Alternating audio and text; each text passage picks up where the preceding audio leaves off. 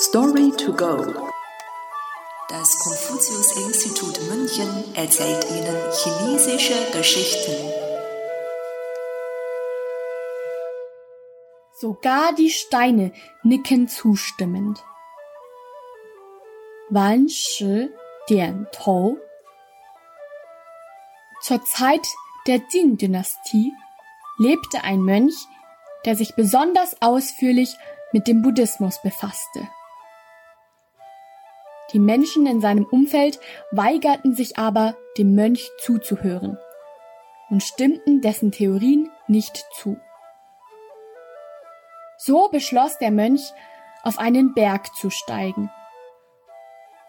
Oben angelangt, suchte er sich viele große Steine und stellte sie in einer Reihe nach der anderen wie ein Publikum vor sich auf.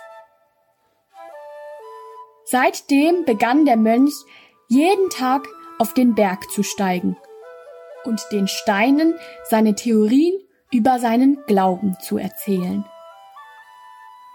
Nach einiger Zeit hatte der Mönch sich rhetorisch sehr verbessert und redete mit immer mehr Selbstvertrauen und Gefühl, bis die Steine langsam begannen, sich zu bewegen.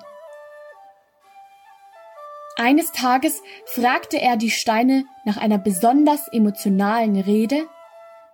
Stimmt ihr mir zu?